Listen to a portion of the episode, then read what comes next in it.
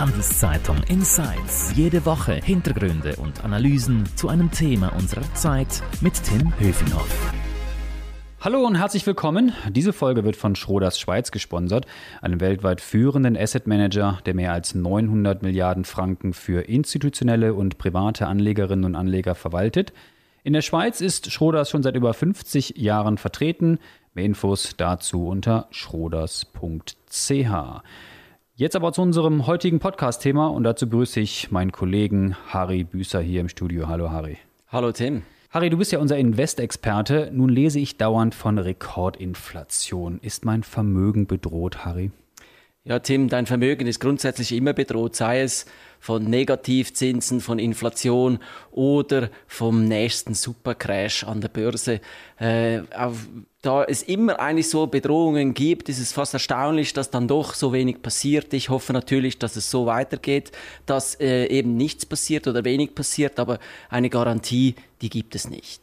Es gibt ja da ähm, recht dramatische Meldungen weltweit. Inflationszahlen schießen in die Höhe, sei es in Europa oder auch in den USA oder in anderen Teilen der Welt, in der Schweiz. Wie, wie schlimm ist denn das? Kannst du das mal kurz zusammenfassen für diejenigen, die jetzt nicht jeden Tag die Wirtschaftspresse lesen und schauen, wie die Inflationslage ist?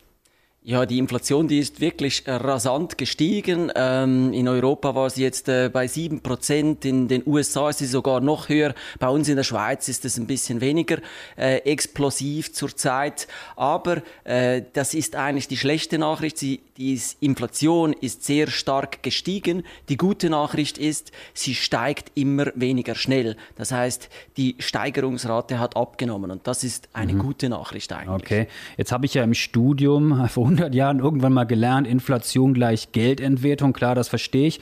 Ähm, ich muss jetzt aber auch sagen, ich spüre das jetzt nicht so richtig in meinem Portemonnaie. Ist das außerdem vielleicht nur, weil ich nicht so oft in den Supermarkt gehe, da merkt man es vielleicht doch, oder weil ich vielleicht nicht so oft tanke? Äh, ist es vielleicht auch das Tückische an Inflation, dass man es nicht sofort merkt, oder bin ich einfach nur äh, nicht der richtige Ansprechpartner, weil ich nicht so oft an der Tankstelle bin und sehe, wie andere Leute, wie die Preise da durch die Decke schießen?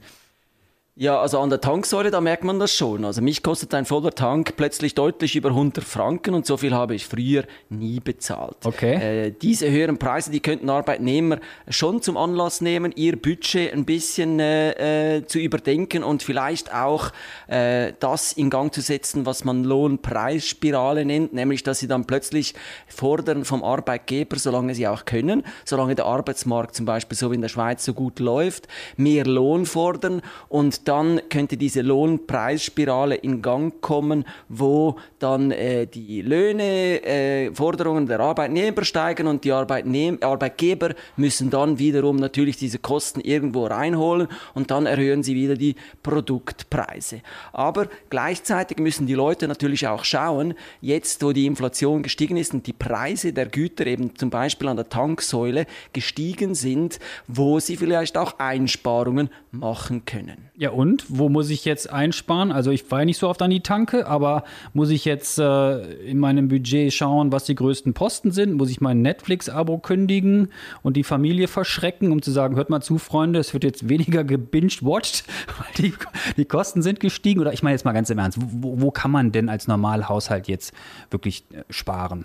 Ja gut, das hängt, äh, ist, je nach Haushalt ist das unterschiedlich. Also man kann äh, sicher auch mal auf eine Ausfahrt mit dem Auto vielleicht verzichten, aber du hast das Netflix-Abo äh, genannt. Äh, da ist ja jetzt gerade die, äh, die Abon Abonnentenzahl sehr stark äh, zurückgegangen. Also da haben 200.000 Abonnenten äh, gekündigt quasi bei Netflix. Und ähm, das ist ja so, schon sehr erstaunlich. Das könnte schon auch einen Zusammenhang haben damit, dass die Budgets angespannt sind, jetzt auch vor allem natürlich in den USA, wo die Inflation viel stärker ausgeprägt ist als hier in der Schweiz und dass da einige vielleicht geschaut haben, wo können sie noch Einsparungen machen und da sind dann halt ein paar äh, Dollar äh, am Ende des Monats vielleicht schon so, dass man das sparen will. Das gilt vielleicht nicht nur für das Netflix-Abo, sondern auch ich würde, wenn es knapp wird, vielleicht mal schauen, was habe ich denn alles für Abos. Ich habe zum Beispiel ein Abo äh, einer äh, App, die mir Bücher zusammenfasst. Mhm. Äh, da zahle ich monatlich einen Betrag, da könnte ich sparen. Oder ich habe eine Meditations-App, auch diese ist nicht wirklich äh, nötig für mich und da würde ich wahrscheinlich auch sparen. Aber das sind doch eher so Mini-Beiträge, oder? Die man da einspart oder lohnt sich das wirklich? Das sind Mini-Beiträge, natürlich, äh, äh, das ist nicht der große äh, Sparposten, aber wenn man mal anfängt sparen, dann muss man äh, irgendwo anfangen und da, wo es vielleicht leicht ist, da, wo es vielleicht nicht die großen Beträge sind, wo es nicht sehr weh tut und dann kann man immer noch schauen, ob man dann vielleicht später noch größere Einschnitte und wo dann machen muss. An dieser Stelle nochmal kurz ein Hinweis auf unseren Sponsor. Diese Folge wird von Schroders Schweiz unterstützt. Mehr über Private Equity, Immobilien, Wandelanleihen oder Aktien unter schroders.ch. Du Harry, wir sind ja auch hier jetzt mit dir hier im Studio, weil wir nicht nur über Inflation reden wollen, sondern auch ganz generell über gute und weniger gute Geldanlage. Ähm, du hast ein Buch geschrieben zum Thema und äh, das gibt es jetzt, wenn ich richtig informiert bin, auch schon in der dritten Auflage, heißt Plötzlich Geld, so legen Sie richtig an.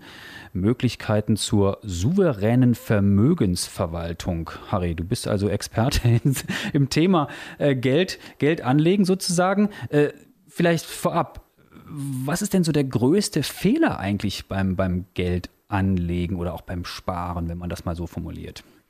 Der größte Fehler ist, dass sich die Leute ähm, Produkte aufschwatzen lassen, die Mist sind. Ganz einfach Mist. Das passiert, weil Vermögensverwalter und äh, andere in diesem äh, Geschäftsbereich sehr gut reden können meistens und schöne Präsentationen machen. Deshalb sollten sich Anleger auch informieren, damit sie auf Augenhöhe sind mit diesen und besser beurteilen können, was für sie Sinn macht und was nicht. Und das können Sie zum Beispiel eben, indem Sie mein Buch kaufen und dann auch lesen, weil dann sind Sie gut informiert und können diesen Beratern, die Sie treffen, auch auf Augenhöhe begegnen. Aber wie soll das funktionieren auf Augenhöhe mit den Verkäuferinnen und Verkäufern in der Finanzindustrie? Die haben doch immer einen Informationsvorsprung und es ist doch, glaube ich, nicht damit getan, dein Buch in Ehren, dein Buch nur zu lesen und schon bin ich, äh, bin ich äh, parat fürs Gespräch. Äh, es, es, ist so, natürlich, wenn man in die Details geht, dann wird es sehr, sehr kompliziert, aber, aber im Grundsatz ist äh, Anlegen nicht so schwierig. Es ist wirklich so. Man muss einfach wissen, was sind die Grundbausteine, die es braucht und die werden im Buch gut erklärt. Also ich erkläre darin auch äh, eine Methode von Warren Buffett, die äh, dazu führt, dass die Leute reich werden. Mhm. Äh, ich glaube, der Untertitel oder der Titel Plötzlich Geld heißt das Buch ja. Äh, schreibst du jetzt also nur für Menschen, die jetzt plötzlich im Lotto gewonnen haben oder plötzlich geerbt haben oder für wen ist das? Ähm, also plötzlich Erben, das gibt es natürlich immer mehr in der Schweiz. Also die Erbsummen, die werden gigantisch. Das sind Milliarden, die pro Jahr vererbt werden hier in der Schweiz. Äh, von dem her, es ist für diese Leute. Aber grundsätzlich ist es für alle, die einen besseren Umgang mit Geld haben wollen.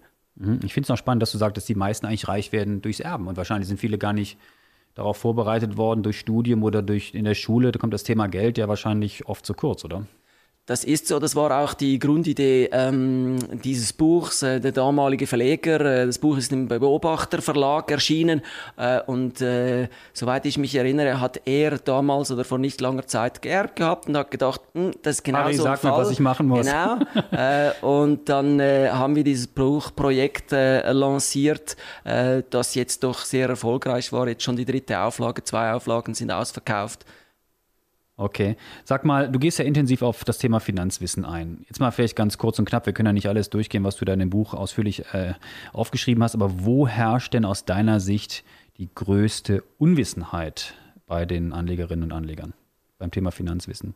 Also ich glaube, äh, es ist einerseits, dass es gar nicht so kompliziert ist. Die meisten haben einfach Angst vor, weiß auch nicht was, ehrlich gesagt, wenn man dann im Detail nachfragt äh, weiß ich immer nicht. Das ist einfach den, der Abstand, den man einnimmt von dem, der dann das verunmöglicht, dass man wirklich einen Umgang damit lernt.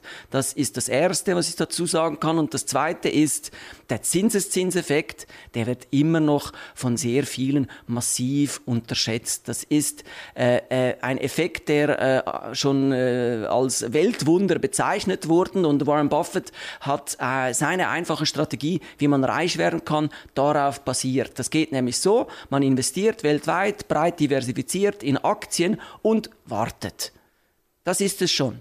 So wird man reich. Aber Warren Zinseseffekt, es gibt doch keine Zinsen, habe ich gelernt. Wo kommen die denn dann her, der Effekt? Zinseszins ist im Sinn von Rendite. Ah, alles, okay. alles was, was, was, was Renditen bringt, was, was, äh, wo das Geld äh, einen Ertrag bringt, ist wie ein Zins. Äh, Zins ist einfach ein Name, den man äh, äh, breit nur für Obligationen benutzt bei uns in der Schweiz und äh, äh, sonst nicht. Aber die Rendite ist genauso ein Effekt wie der Zinseszinseffekt. Also die Langfristigkeit. Genau die okay. bringt's. Also Warren Buffett äh, wurde schon, also äh, man wundert sich eigentlich, warum es nicht mehr Menschen anwenden, diesen Zinseszinseffekt, weil es ist so einfach, damit reich zu werden. Und Warren Buffett hat darauf gesagt, es will eben niemand langsam reich werden. Alle mhm. wollen schnell reich werden, darum spielen so viele Leute Lotto, oder? Und haben die Hoffnung, diese 1 zu x Millionen äh, Chance und dann am, am nächsten Tag sind sie reich, oder? Aber dass sie eigentlich reich werden könnten,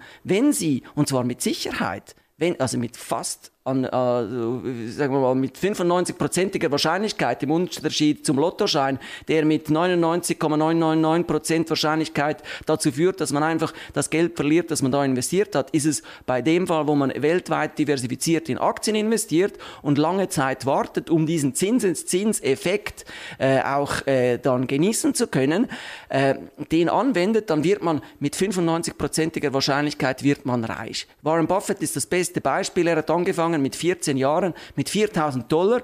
Heute mit 91, glaube ich, ist er oder 93, bin ich mir ganz sicher, hatte 113 Milliarden Dollar. Ziemlich reich. Du hast jetzt schon die Aktien erwähnt. Ein Blick auf die Finanzprodukte vielleicht. Da gibt es ja sehr viel Auswahl. Wovon sollten wir denn eher die Finger lassen und was lohnt sich? Ja gut, es lohnen sich äh, zuerst mal positiv, oder? Es lohnen sich vor allem kostengünstige Fonds, die weltweit diversifiziert anlegen in äh, eine breite, in einen breiten Korb von Aktien. Die lohnen sich. Das ist auch das, was Warren Buffett empfiehlt und das, was dann auch funktioniert über lange Zeiträume. Also wenn man zurückschaut über die letzten 100 oder sogar über 100 Jahre, da ist ja sehr viel passiert. Da hatten wir äh, äh zwei Weltkriege und trotzdem, also wenn man 120 20 Jahre zurückgehen. Trotzdem hat der Aktienmarkt jedes Jahr 8% Rendite gebracht. Also das heißt, auch wenn in Zukunft werden wieder schlimme Sachen passieren, das ist so. Aber das hat funktioniert und es gibt gute Gründe anzunehmen, dass es auch die nächsten 100 Jahre äh, funktionieren okay, wird. Okay, 100 Jahre will ich nicht warten, aber ich habe verstanden, langfristige Aktienfonds würdest du sagen, das ist eher gut. Was ist eher nicht so gut?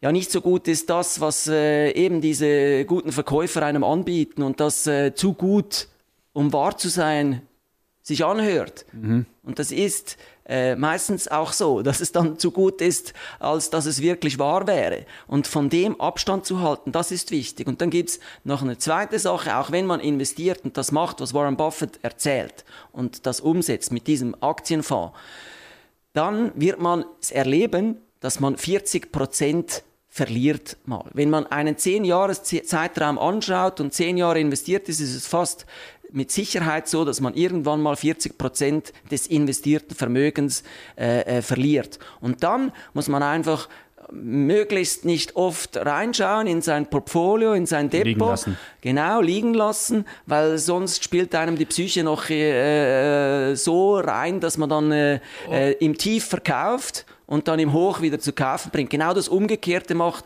vom Buy Low, Sell High. Und was meinst du damit, zu gut, um wahr zu sein? Sind das also ähm, übertriebene Renditeerwartungen oder schnell reich werden? Also was meinst du damit, dass es einfach Produkte sind, die ich vielleicht auch nicht verstehe, oder? Ja. Irgendwelche gehebelten Sachen, wo man sagt, hier kaufen Sie dieses Produkt und zack, zack, werden Sie reich.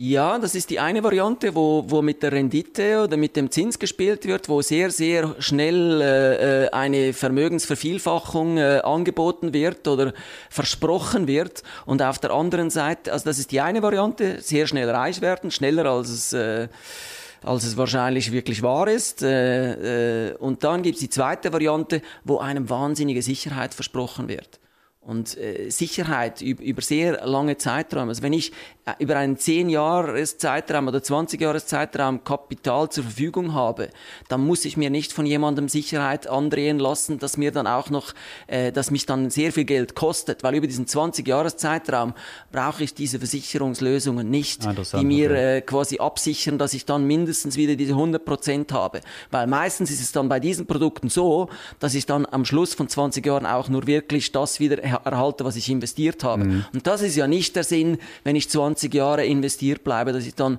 einfach wieder das bekomme, was ich am Anfang schon hatte. Wie ist denn dein Eindruck in Sachen Krypto? Finger weg oder noch einsteigen? Ja, Krypto äh, ist etwas für Leute, die sich damit beschäftigen wollen. Ich glaube, äh, äh, einfach jetzt da äh, irgendwo ähm, einen äh, Betrag investieren. Also wenn man ihn, wenn man bereit ist, auch auch alles zu verlieren, dass man da investiert, dann okay. Und wenn man bereit ist, sich wirklich damit zu beschäftigen und zu versuchen zu verstehen, was da eigentlich läuft. Also nach Warren Buffett klingt das jetzt nicht, was du mir jetzt sagst bei Krypto.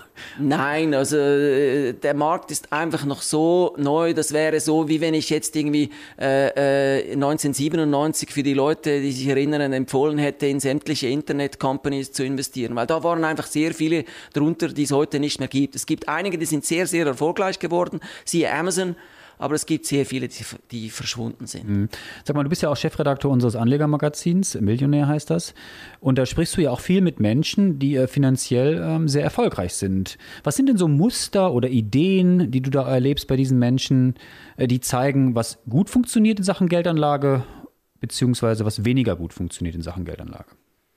Ja, also auch sehr vermögende Menschen sind nicht davor gefeit, sich etwas aufschwatzen zu lassen und auch sie sind nicht davor gefeit, äh, zu viel für, für ihre Dienstleistungen. Äh, die machen dieselben Fehler, die werden nur teurer dann. Äh, die werden teurer, ja. Äh, ähm, also ich habe ja auch äh, äh, sieben Jahre für die Bilanz das Private Banking Ranking gemacht.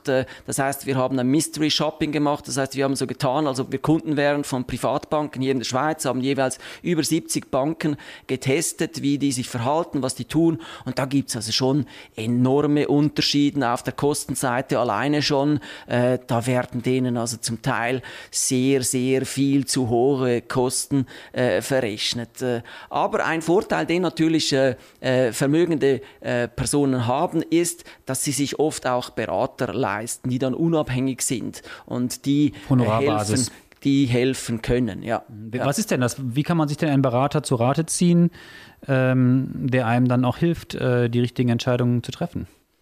Das ist nicht so einfach, oder, jemand zu finden, weil äh, da gibt es sehr viel auf diesem Markt. Also bei den Anbietern und auch bei den Beratern ist leider so, gibt es, gibt es sehr gute, aber es gibt einfach auch sehr, sehr viele sehr schlechte. Nicht schlecht im Sinne von, sie wissen nicht, was sie tun, sondern meistens wissen sie eben genau, was sie tun und das, was sie tun, ist dann nicht im Interesse der Kunden, sondern vor allem in ihrem eigenen Interesse. Und das ist schwierig herauszufinden. Man muss versuchen herauszufinden, wie unabhängig ist die, diese Person wirklich. Äh, es ist sicher besser, auf Honorarbasis zu zahlen, weil wenn man das nicht macht, der Berater, der muss ja irgendwoher verdienen. Und wenn er verdient an den Produkten, die er verkauft, dann verkauft er im Zweifelsfall nicht die Produkte, die wirklich gut sind für den Kunden, sondern die Produkte, die ihm viel Einkommen generieren. Und das sind eben nicht unbedingt die besten Produkte. Harry, vielen Dank für die Insights. Noch mehr Infos zum Thema gibt es auf handelszeitung.ch oder eben in unserer Printausgabe oder eben im Millionär. Und wenn euch unser Podcast-Angebot gefällt, dann freuen wir uns über ein Abo, sei es bei Spotify, Apple oder wo auch immer ihr uns zuhört. Merci fürs Zuhören, bleibt gesund. Harry, danke dir. Ciao. Danke, Tim. Ciao. Handelszeitung Insights.